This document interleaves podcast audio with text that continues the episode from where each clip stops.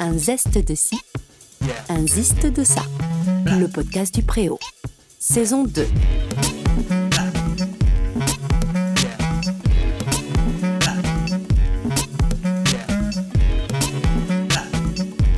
Tierno Tioun. De la danse hip-hop au stand-up. Vous l'avez peut-être remarqué, le stand-up est en vogue. Je pense qu'on peut le dire. Tierno, danseur de profession, est aujourd'hui metteur en scène de stand-up. Et il va tout nous raconter sur les ficelles du métier. Salut Tierno. Salut. Alors Tierno, euh, nous nous sommes rencontrés il y a très longtemps. Ouais. Euh, mais euh, nous avons gardé contact et euh, nous nous sommes euh, re-rencontrés euh, pour parler du préau et d'une éventuelle programmation. On avait envie de collaborer autour euh, du stand-up, du métier en tout cas du spectacle vivant. Et de là sont nés les fameux mardis show ou mardi spectacle que nous avons lancés euh, il y a quelque temps. Mhm. Avant tout, est-ce que tu voudrais bien nous raconter un tout petit peu ton parcours? Puisque quand moi je t'ai rencontré, tu étais ancien danseur de hip-hop, danseur contemporain, Mhm. mais ce n'est plus trop le cas aujourd'hui, il me semble. Euh, je continue à danser en- encore. hein. Le... Mon dernier projet, c'était euh, justement à Tête du Châtelet euh, pendant deux, trois mois. Euh, la danse est encore bien présente. C'est juste la partie stand-up ne cesse d'augmenter dans ma vie, dans mon boulot. C'est de plus en plus présent. Quoi. À la base, c'était une, euh, une passion, mais de, comme un spectateur euh, peut être fan de course automobile sans jamais conduire une Formule 1. Euh, Je regardais ça vraiment avec ouais, beaucoup de beaucoup d'adoration presque, parce que je les trouvais géniaux d'avoir toujours quelque chose autour du rire, d'avoir cette réaction. Et quand j'ai rencontré Haroun, le premier comédien avec qui j'ai commencé à bosser, et que lui, son rêve, c'était justement de faire ça, on s'est retrouvés euh, bah, à échanger autour de ce métier, à écha- à échanger des vidéos, à échanger des, comédiens, des références. Et au fur et à mesure, euh, on commençait à devenir de plus en plus pro, à, connaître presque tout ce qui se faisait. Et puis il s'est lancé. Je me suis lancé avec lui. hein. Je me suis assis sur une chaise en regardant ce que c'était euh, ce boulot de metteur en scène que j'ai compris après, puisque c'était de la mise en scène. Pour moi, j'étais juste assis à donner des retours à mon pote qui essayait d'être drôle. Quoi. D'accord. Mais toi, avant Haroun, c'est qui Tierno Il vient d'où euh, Euh, euh, moi, je suis waouh. Euh, un jeune de banlieue, quoi. Moi, j'ai grandi en banlieue, les Ulysses 91. euh, je, toute mon enfance dans la brique et le béton, avec beaucoup trop de rêves, beaucoup trop d'envie de loin, de voyage. Euh, je suis devenu danseur euh, parce que je voulais être pilote. Pour moi, c'était la même chose. Euh, calculer, réfléchir, s'entraîner, euh, s'appliquer une espèce de discipline, répéter les mouvements. Je retrouvais exactement les mêmes choses dans ces deux boulots. Donc, la danse est arrivée vraiment par, euh, par un pur hasard. Je- je- J'adorais me jeter partout, faire des accros. J'étais fan de Jackie Chan. Donc, euh, le petit gamin à 10 piges qui essaye de faire des cascades, qui fait tiens, moi je vais faire un salto, un salto de là à là. J'étais, j'adorais ça. Et de plus en plus, j'aimais sa manière d'évoluer dans l'espace. Donc, sans même me rendre compte, je me rapprochais de la danse euh, par euh, des, euh, ouais, des biais différents que la chorégraphie qu'on voit à la télé ou autre. Non, c'était toujours euh, par rapport à un objet, un mouvement, un déplacement, une certaine qualité. Je, c'est plus le skate, les arts martiaux qui m'ont donné envie de danser que la danse en elle-même. D'accord. Mm. Donc tu découvres le milieu de la danse parce que du coup tu danses et pas vraiment parce ça. que tu as un intérêt pour la danse. Exactement. Et comment ça devient une profession du coup? Il y a. euh, je l'ai fait pendant 2-3 ans, c'est-à-dire m'entraîner tout le temps sans même imaginer que je serais professionnel. On parle de hip-hop De hip-hop. ouais, j'étais vraiment le, le, breaker qui va euh, en bas de chez lui essayer d'apprendre à faire la coupole, à comment on fait ce mouvement, à regarder les cassettes vidéo, à analyser chaque geste, à me dire, OK, il a mis sa main comme ça. On devient presque des chercheurs, quoi, à essayer de comprendre un mouvement que personne ne peut nous apprendre, parce que personne autour de nous euh, pratique encore cette danse-là. On n'est pas euh, dans les années 2020 où tout le monde danse, où il y a des tutos internet. Non, on est vraiment à fin 90. Euh, internet arrive à peine. Il y a beaucoup de forums, il y a très peu de vidéos en qualité. Personne ne filme, à l'idée même de filmer. Donc, euh, tout se fait comme ça par des conseils et par du, mimétisme. Bah oui, bah, à l'époque, euh, pour filmer, c'était des caméscopes. Moi, je me souviens, le truc était énorme. Il fallait le mettre. Non, fallait, fallait, analyser. Donc, à cette époque-là, je le faisais vraiment juste pour comprendre le mouvement. Et je suis devenu professionnel lors d'une audition. Alors, c'est vraiment la personne qui a changé ma vie. c'est Sébastien Lefrançois, chorégraphe de la compagnie Trafic de Style, qui travaillait avec un danseur qui s'appelait Yaman, dont j'étais super fan. Je voyais ses, mouvements dans des battles. Je me dis, wow, danser comme ça, ça doit être ouf. Et je rencontre ce chorégraphe qui me dit, bah tiens, je fais une audition, c'est pour une compagnie, pour travailler en tant que danseur. Je dis, ah, mais il y a vraiment ce boulot, ça existe, être danseur. Donc, ok, mais une audition, ça me fait peur, quoi. Enfin, je, ne sais pas, j'ai jamais fait d'audition de ma vie. Et il me dit cette phrase un spectacle, c'est juste trois ans de ta vie. Avec les progrès de la science, on va vivre jusqu'à 100 ans. Qu'est-ce que tu te prends la tête pour 3% de ta vie? Donc, moi, je me dis, bon, bah, ok, où est-ce qu'elle est l'audition Je passe l'audition. je suis pris. alors que pour moi, c'était juste une découverte. Et ces trois ans se transforment en dix années de tour du monde, de spectacles je rentre dans un, univers que je, découvre, le monde professionnel de la danse. Euh, je gagne ma vie. Donc, mon taf étudiant à cette époque-là, c'était ça. J'étais euh, danseur, quoi. J'allais de moins en moins en cours, mais je continuais quand même la fac. Tu faisais quoi comme. Euh, comme étude, euh, bah, c'est là que je me, je retombe un peu sur mes pattes, c'est que je rêvais moi d'être euh, pilote de chasse. J'avais des, aspirations un peu folles comme ça. Mais c'est resté longtemps, pendant euh, presque 20 années de ma vie, j'ai tout fait pour être pilote. J'ai volé en aéroclub, je me suis mangé tous les concours, j'ai passé les tests un nombre de fois incalculable. Donc ouais, c'était vraiment, c'était vraiment très très important pour moi le, le pilotage, l'aviation. Je suis devenu euh, danseur parce que c'était une activité physique, donc j'avais encore la fac à cette époque-là. Mais la fac de quoi, du coup? De physique. De physique. ah ouais. Jusqu'en master, euh, je faisais de la physique, physique, physique, physique. J'espérais même être euh, pilote d'essai, donc je m'étais dit, au pire, si jamais j'arrive pas à être dans la chasse, je rentre à Airbus en tant qu'ingénieur. Donc je commençais des stages en aérodynamique. Et en même temps, j'étais danseur, quoi. Donc, euh, j'avais vraiment ce truc du bon, est-ce que je vais mettre euh, cravate, costard et faire des notices de calcul euh, de 8h à 20h tous les jours de ma vie? Ou est-ce que je vais me rouler par terre en ne sachant pas ce que demain je vais mettre dans mon frigidaire parce que c'est super précaire Je le découvre en le pratiquant, quoi. En étant pro, je me dis, d'accord, ok, c'est un vrai boulot chaque mois, il faut auditionner parce que c'est, euh, tu travailles pour le boulot d'après.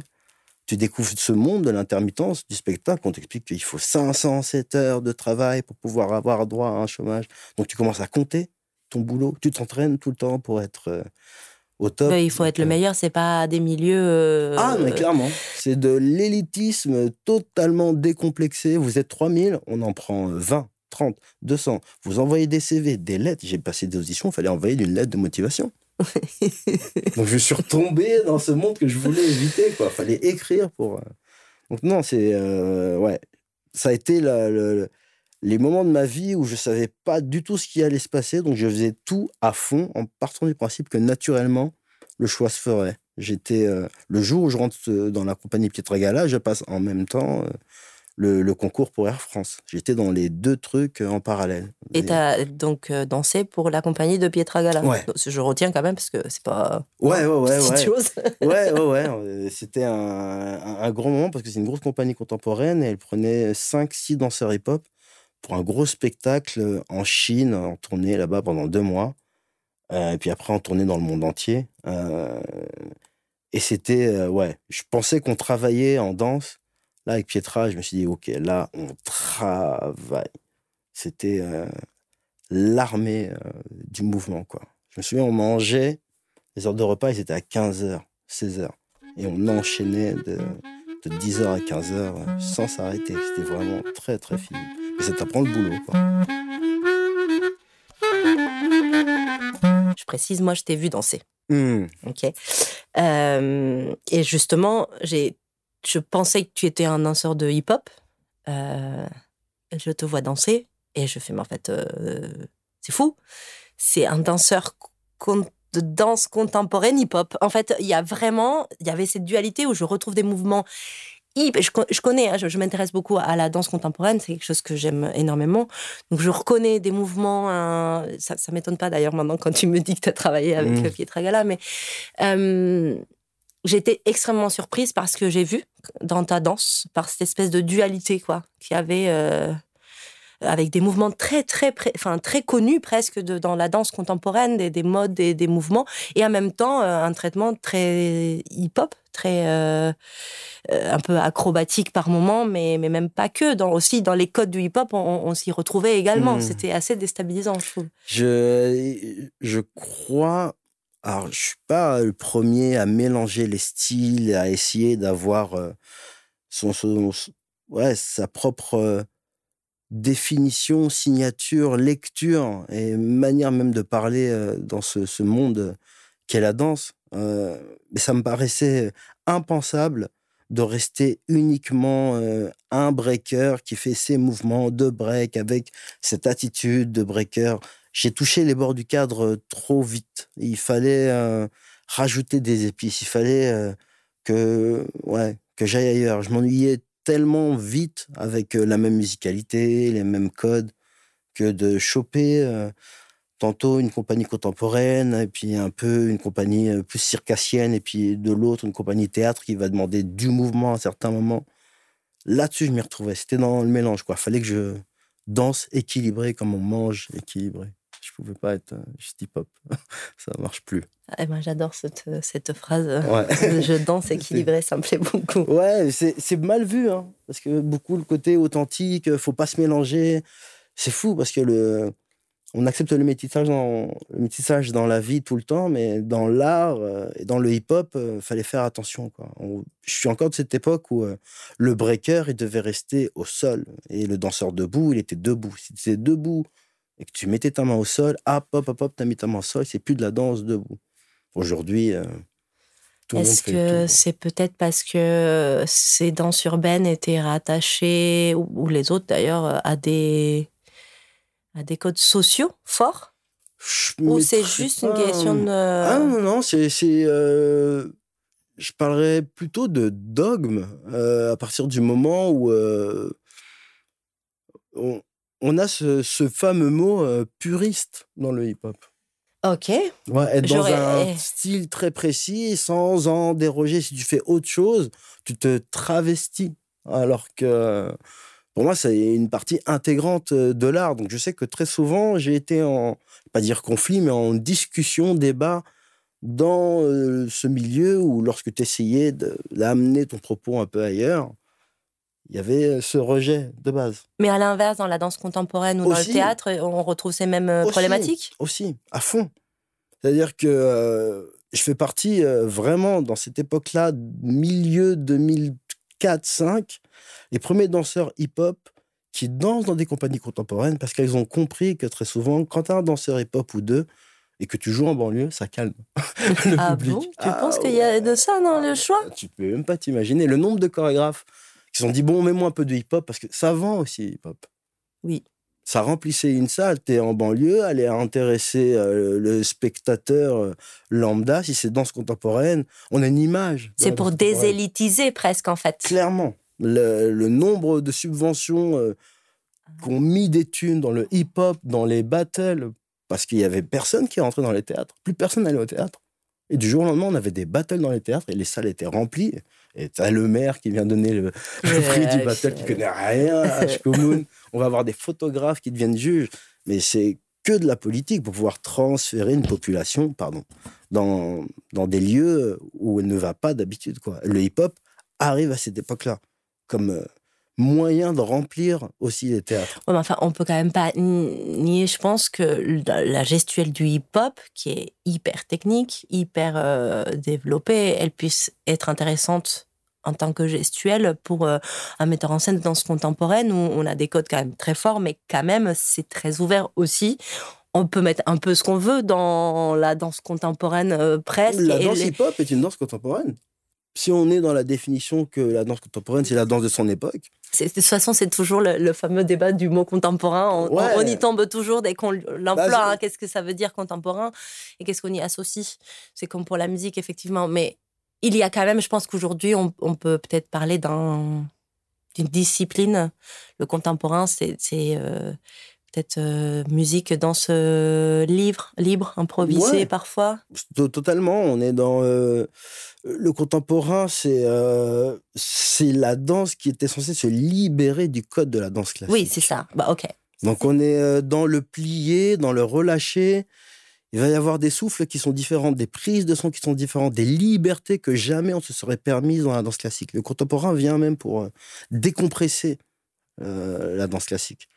Le hip-hop, euh, c'est un fait social qui rentre un peu dedans. Quoi. Il y a vraiment ce, ce, désir de créer son truc entre soi qui nous parle à nous, notre langage, quoi, et qui arrive avec ce mélange de culture. Alors, on va retrouver des mouvements des films de kung-fu, des mouvements du mime Marceau, des mouvements entre Michael qui prend et nous qui prenons à Michael. Il y a, euh, c'est une soupe, quoi. notre culture un peu, donc des mouvements afro, ça devient une espèce de, mélange de, de, mouvements. Donc à la base, c'est aussi un, un métissage de base, quoi. Mais euh, malheureusement, tous les autres arts, il y a toujours des compartiments qui font que, attention, on est hip-hop et il faut pas que ça aille ailleurs parce que sinon, c'est plus hip-hop faut être puriste, faut être authentique.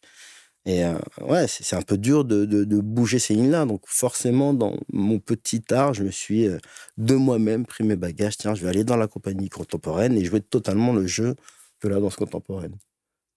Ces multiples passages, bah, ça te fait une espèce de patchwork de, de, de, de danse, de, de, bah, C'est aussi une façon de créer son identité euh, artistique, parce que enfin, tu es un artiste, donc concrètement, un artiste, il est créateur, il a une identité, il a un... J'imagine. Enfin, bah, je l'ai vu comme ça. Je, je, je, me suis imaginé comme un, comme un sculpteur, comme un peintre, en partant du principe que mon corps serait mon œuvre et qu'il faudrait que j'y apporte quelque chose de différent. Je vais pas être le danseur qui a dansé derrière un tel, puis un tel, et au boulot, en fait, tu es juste un mec qui exécute une chorégraphie. Non. Je voulais pouvoir me dire que, tiens, il y a un petit truc qui est différent.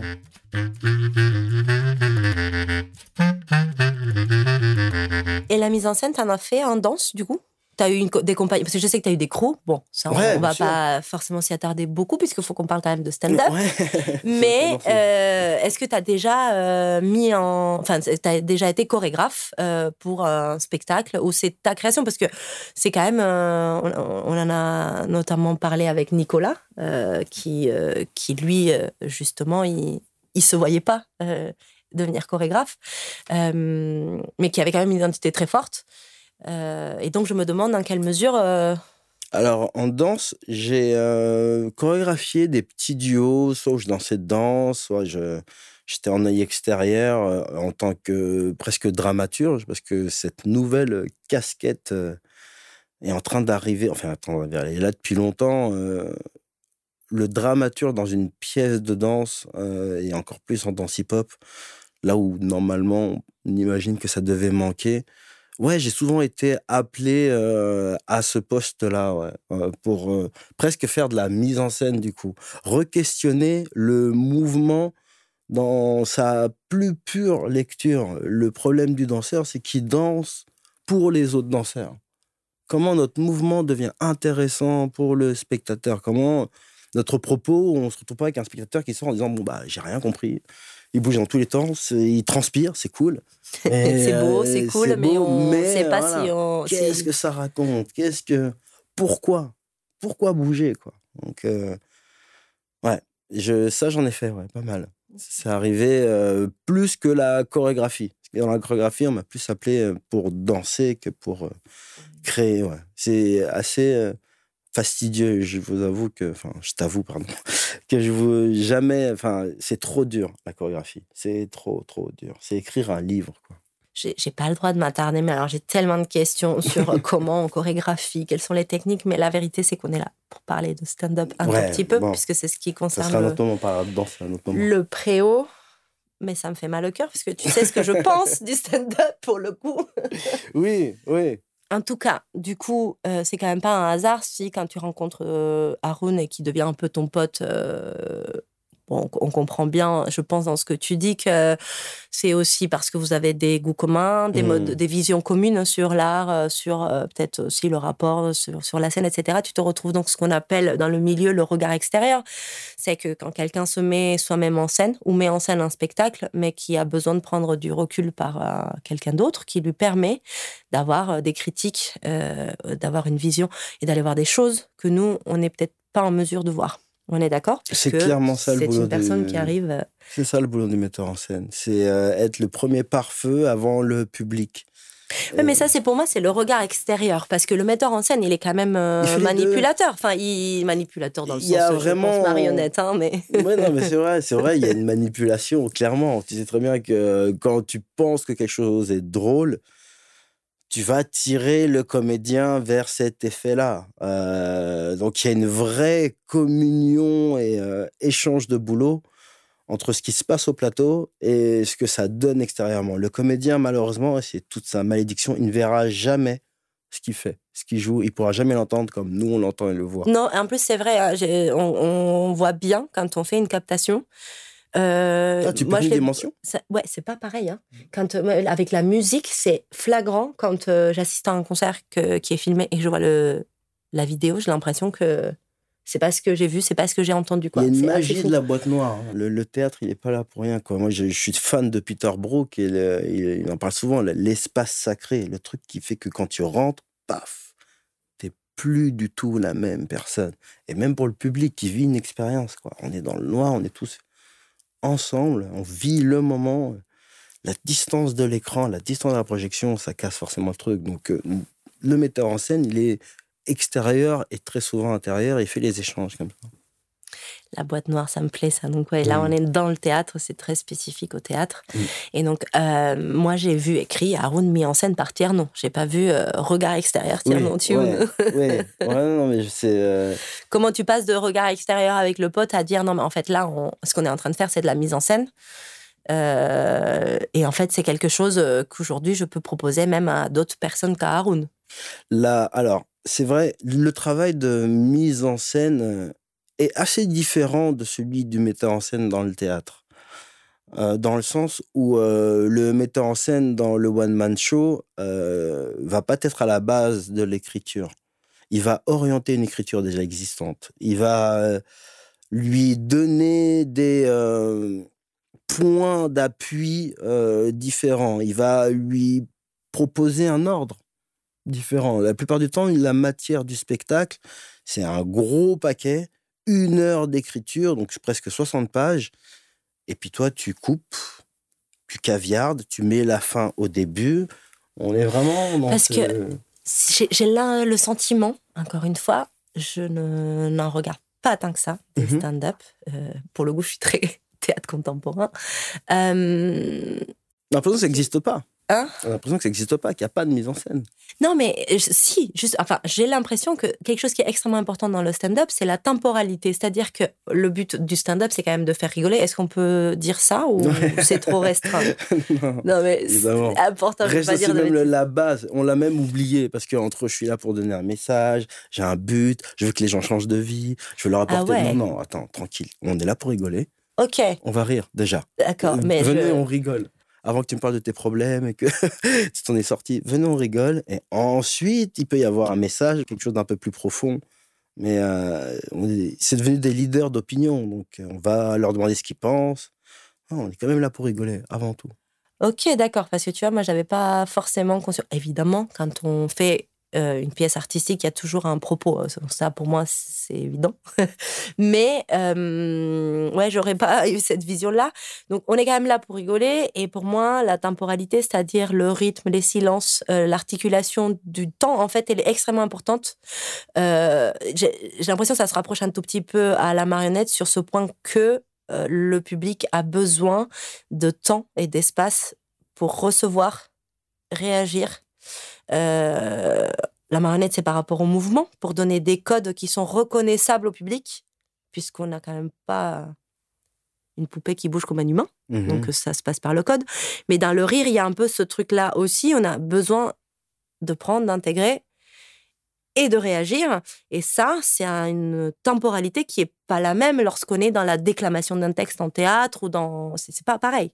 Clairement. Le, euh, Moi, j'ai toujours l'image d'une balle euh, comme étant euh, le jeu. Et dans le stand-up, le but, c'est que ce quatrième mur n'existe pas. Donc la plupart du temps, cette balle, tu l'envoies au public et il va te la renvoyer. Donc il y a toujours un temps d'écho, de réponse il y a vraiment un échange. Lorsque tu es dans ton quatrième mur et que tu joues ton truc, tu l'envoies, elle te passe, tu sais exactement comment c'est rythmé, tu peux même prédire l'endroit où elle va retomber, parce que tu as ce mur qui va t'envoyer cette énergie exactement là où tu as calculé dans ton jeu. Tu ne déroges pas.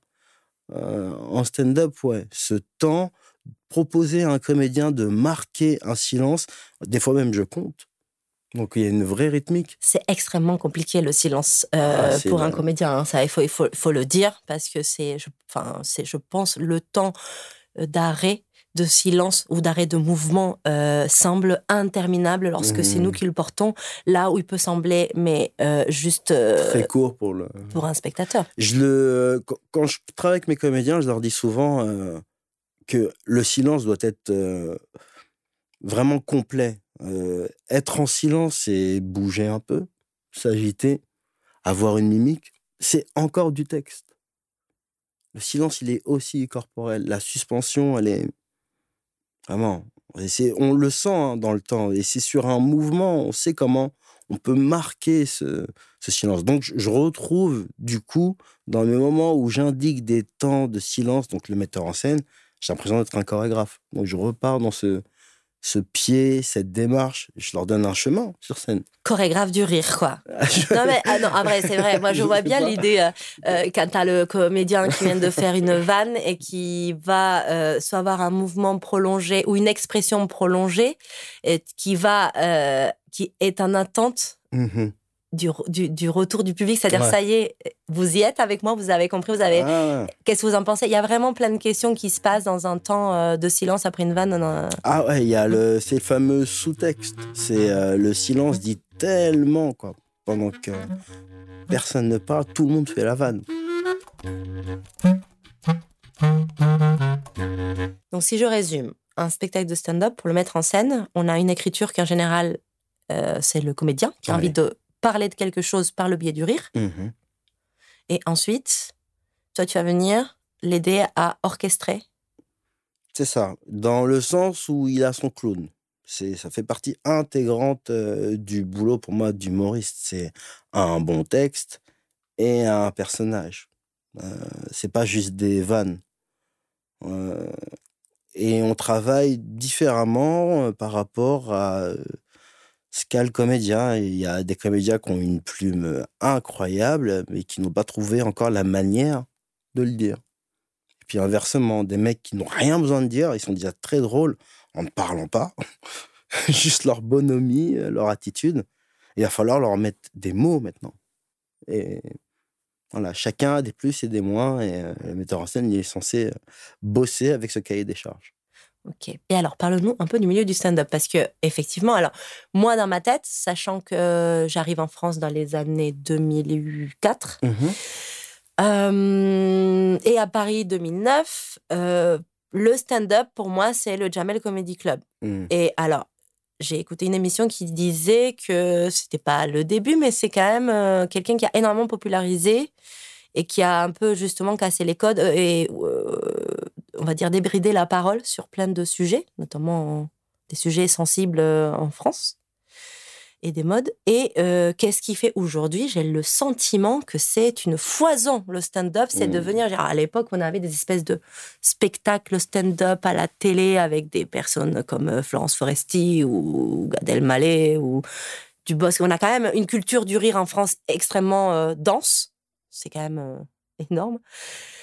Mais là, le stand-up, c'est incroyable. euh, Enfin, Je crois que ça s'explique. euh, Alors, Jamel a vraiment tout changé. Et sans lui, on n'appellerait même pas ça le stand-up encore en France. Quoi. On avait du one-man show. Même le mot one-man show. hein, euh, 80-90, quand c'est présent, euh, on sait d'où est-ce que ça vient. hein. On l'appelle comme ça, parce que c'est vraiment la culture américaine d'être tout seul face à un public et d'envoyer. On a eu des super représentants, hein, que ce soit Coluche.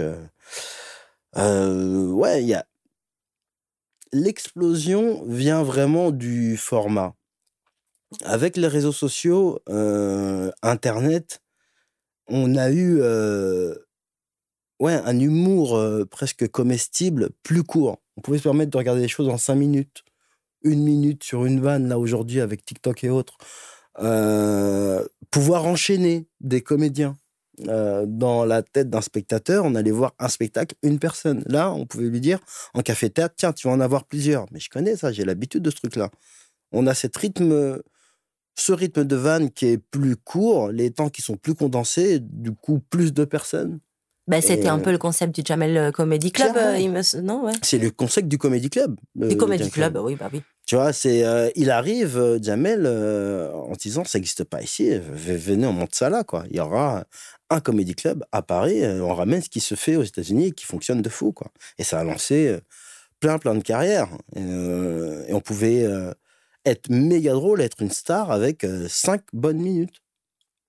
Là où avant, il fallait avoir un spectacle euh, qui tourne, euh, montrer que tu remplis. Non, non, ça a été Il fallait le filmer dans les grands théâtres pour pouvoir le mettre à la télé. Enfin, ça, Non, tout là, un- tu étais une star. euh, à l'époque, c'était les Patson ou autres, euh, sur une vanne, sur un truc que tout le monde reprend et qui devient même ouais, une- un gimmick. Quoi. Avant même que le même existe, tu as des, des vannes qui sont reprises de partout, sans même des fois avoir vu le sketch en, en question.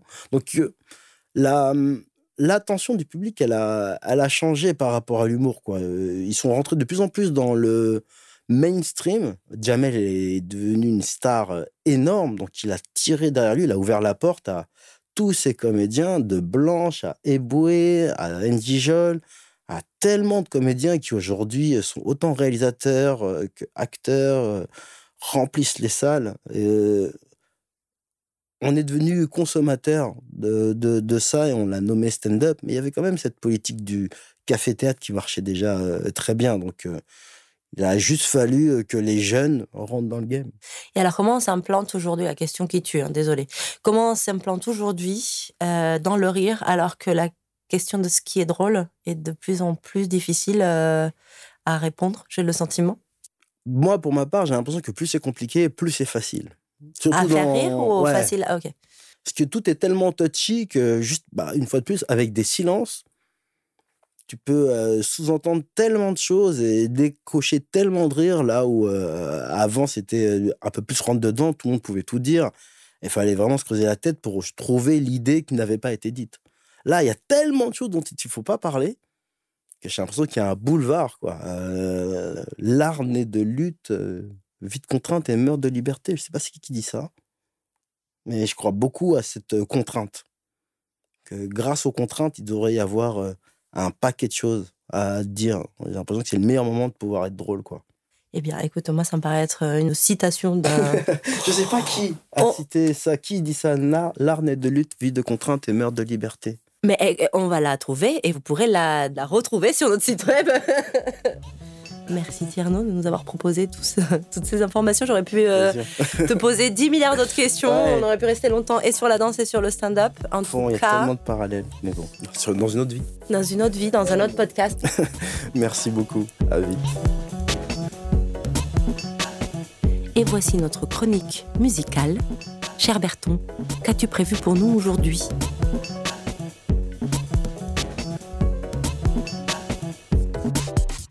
Coucou Lara. Alors, cette fois-ci, un épisode euh, qui nous emmène sur les terres du hip-hop. Alors, nous aussi, on va aller sur ce terrain musical. Un terrain que j'exploite pas souvent dans cette chronique. Donc, je vais vous parler cette fois de trois artistes, un américain et puis deux français. Le premier n'est pas un fils du hip-hop, c'est un saxophoniste, donc plutôt un fils du jazz, mais c'est aussi et surtout le papa d'un style musical qui n'est autre que le sien et que personne d'autre ne joue presque. Non pas parce qu'il ne vole pas, mais parce que c'est très très dur, personne n'y arrive. Non, en vrai, je plaisante à moitié, mais euh, euh, en réalité, je vais parler donc de Steve Coleman et du style musical qu'il a créé, qui s'appelle le M-Bass. Et je vais essayer de, un peu de vulgariser cette histoire en espérant que M. Coleman n'écoute jamais cette chronique, parce que je pense qu'il serait pas d'accord. Euh, enfin bon, voilà, donc le M-Bass, qu'est-ce que c'est? C'est un style inspiré de musiques urbaines, dont le hip-hop, mais aussi du jazz et d'autres musiques groove comme le funk, etc. Sa structure est essentiellement rythmique. C'est une superposition de claves qui vont être jouées en même temps. Alors une clave, c'est une petite mélodie rythmique qui se répète. Euh, elles vont se croiser, donc, mais ponctuellement, parce qu'elles font pas la même longueur. Alors oui, tout ceci peut paraître très flou. Je vais essayer de faire, de faire un petit exemple plus clair. Imaginez-vous avec deux amis, par exemple. Euh, vous allez tous ensemble compter sur un rythme, sur le même rythme régulier.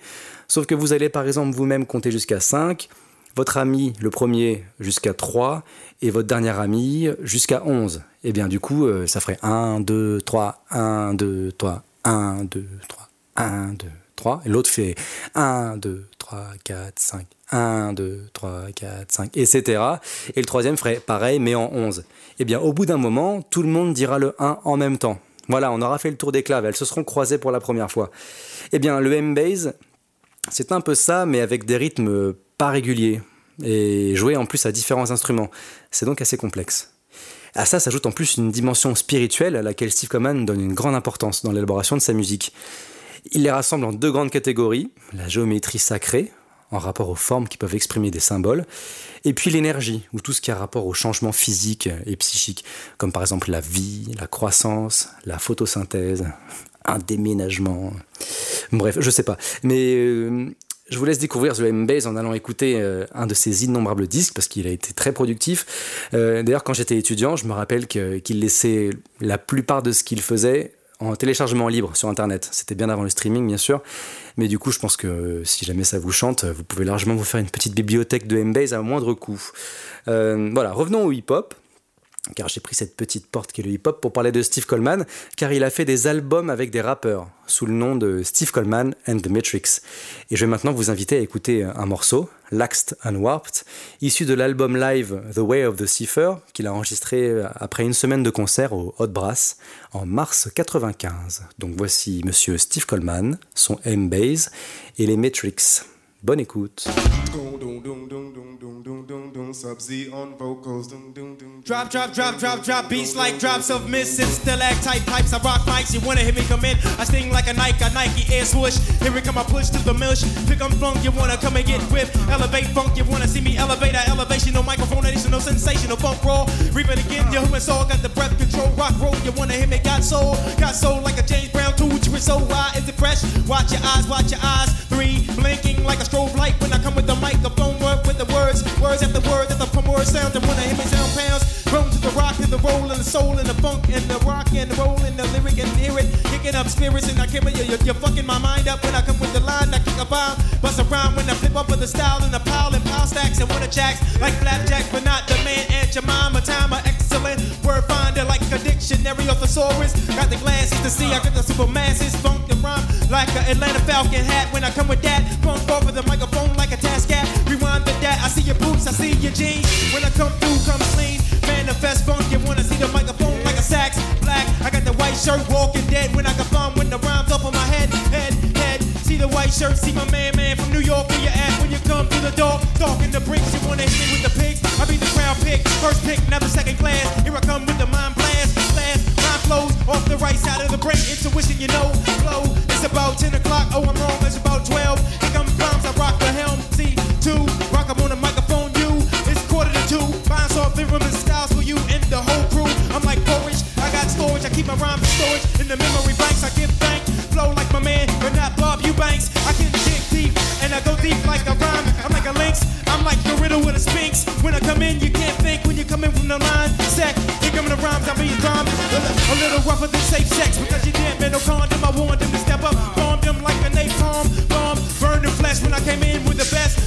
like an SAT, who you be? Sub Z, manifest the funk, yes, I be. Freely, living monks on the rhyme amongst the crowd. Be you here, or like a shroud. I'm touring, pouring, funk on the microphone, touring from here to Asia. Check it out, I'm Asia, funk cocked glacier like a donut. Yo, I be going nuts. Cuts, I'm like a butcher, would you ever try to step? No, cause I'm up a rhyme flat.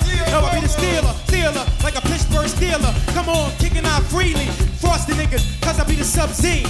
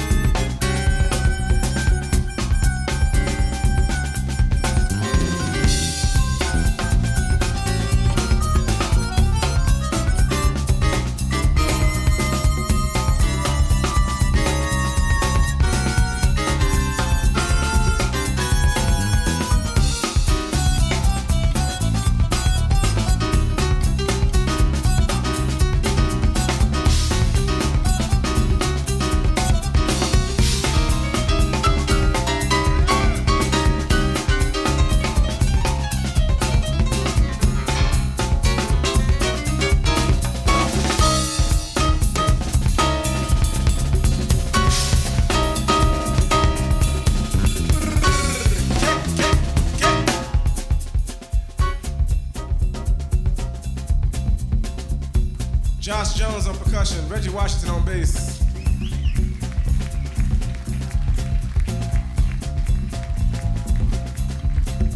Ralph Alessi on trumpet, Steve Coleman on alto sax.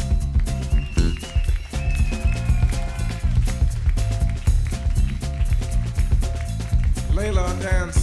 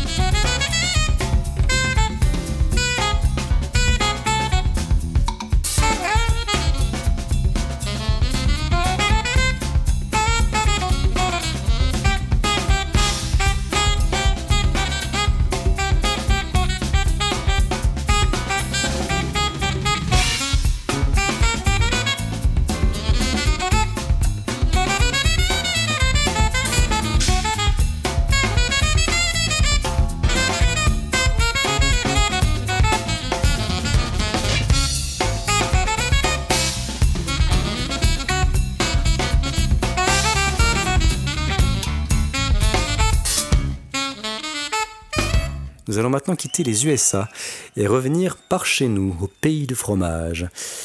Ici, donc, un rappeur qui fait dans le texte métaphorique et dans les phrases choc, ce qui lui valent d'ailleurs un surnom, celui de Black Jack Brer. J'ai nommé Oxmo Puccino. Et en faisant des recherches pour cette chronique, je suis tombé sur ce disque que j'ai trouvé magnifique, un disque en partenariat avec le trompettiste jazz Ibrahim Malouf. Il s'appelle Au pays d'Alice, et le morceau à venir s'appelle Tomber longtemps. Et vraiment, vraiment, je n'ai pas pu ne pas l'inclure à ce que j'allais vous faire écouter aujourd'hui. Je trouve ce morceau magnifique. Alors, on est plus sur du slam que sur du rap et sur une histoire qui monte en puissance de concert avec la musique. Le disque est fait en partenariat donc avec Ibrahim Malouf et son orchestre de 30 musiciens classiques, ainsi qu'avec un chœur d'enfant, celui de la maîtrise de Radio France. Donc voici Tomber longtemps de l'album Au pays d'Alice, d'Oxmo Puccino et Ibrahim Malouf. Bonne écoute à vous. Il courait trop vite, elle l'avait suivi dès lors. Un long cache-cache devait commencer alors. Elle apparut un soir par la cheminée. À son atterrissage, c'est lui qui est tombé. Cette première fois, le lapin se sentit douce. Imaginez que ce parachute une jolie blonde chez vous. Le programme improvisé respirait le bon parfum. Il l'emmènerait faire un tour dans le jardin des merveilles et lui ferait savoir qu'un de ces soirs, il serait roi. Mais avant les premiers mots, arrivèrent les derniers. La profonde timidité fit son entrée dans le terrier. Le lapin entrevut le début de ses déboires. Tout se renversa lorsqu'Alice se mit à boire. Sa gourmandise était un vilain déformant.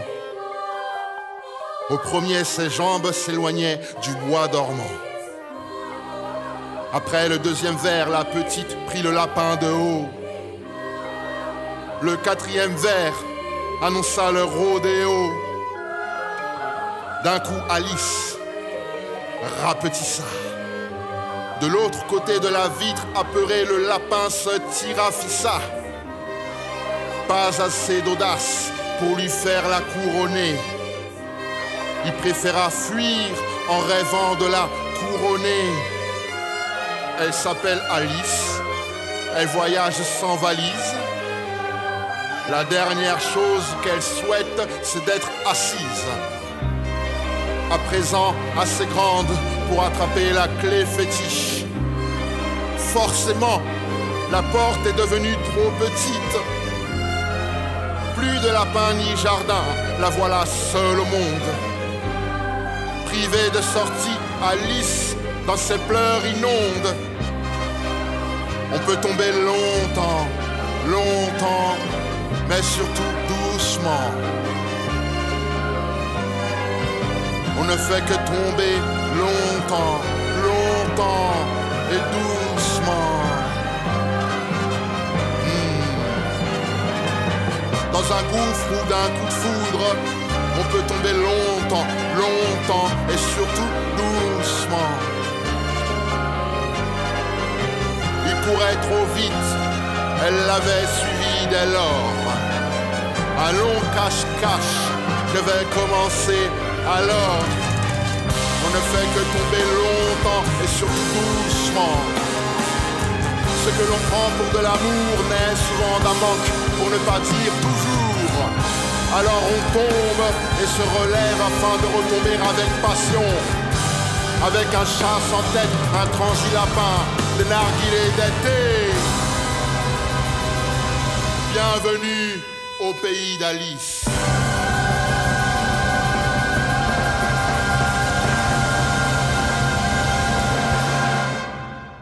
Donc enfin, pour terminer, je vais vous faire écouter une artiste avec qui j'ai la chance de jouer. Alors bon, je fais pas ça souvent, mais bon, pour une fois, je déroge à la règle parce que je la trouve vraiment formidable. Elle s'appelle Pumpkin, elle est nantaise, bretonne et espagnole d'origine, mais, mais vit à Nantes. Alors moi, je partage la scène avec elle euh, sur un projet qui mêle jazz et rap, le projet de François Poitou, qu'il avait contacté dans ce but-là pour, euh, pour son dernier album.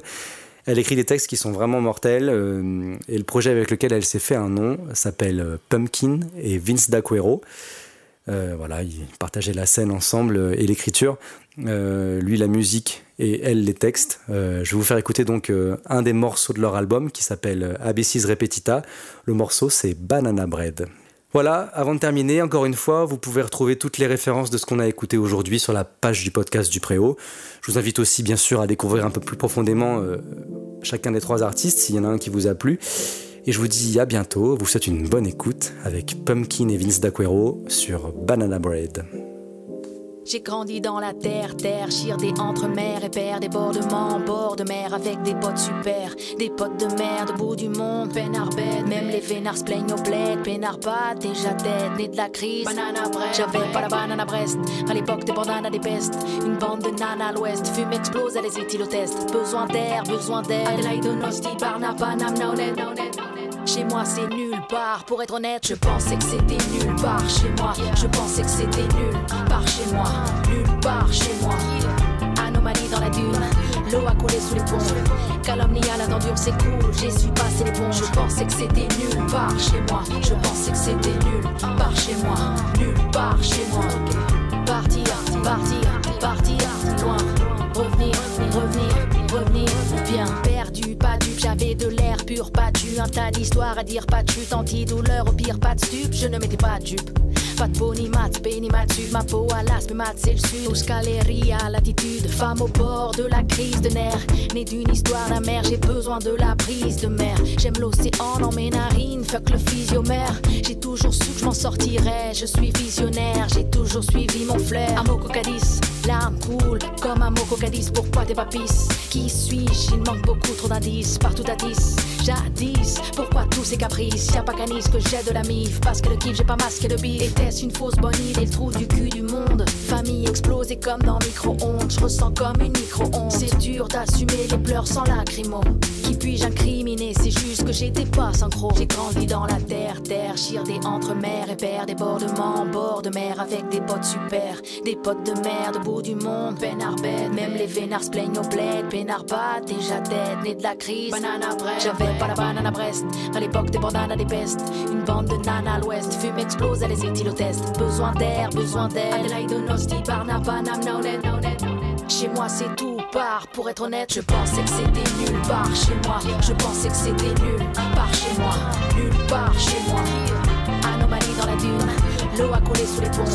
Calomnie à cool, j'ai su passer les ponts. Je pensais que c'était nulle part chez moi. Je pensais que c'était nulle part chez moi, nulle part chez moi. Partir, partir, partir, loin, revenir, revenir, revenir. Je pensais que c'était nulle part chez moi. Je pensais que c'était nulle part chez moi, nulle part chez moi. Anomalie dans la dune, l'eau a coulé sous les ponts. Je pensais que c'était nulle part chez moi. Je pensais que c'était nulle part chez moi, nulle part chez moi. Partir, partir, partir,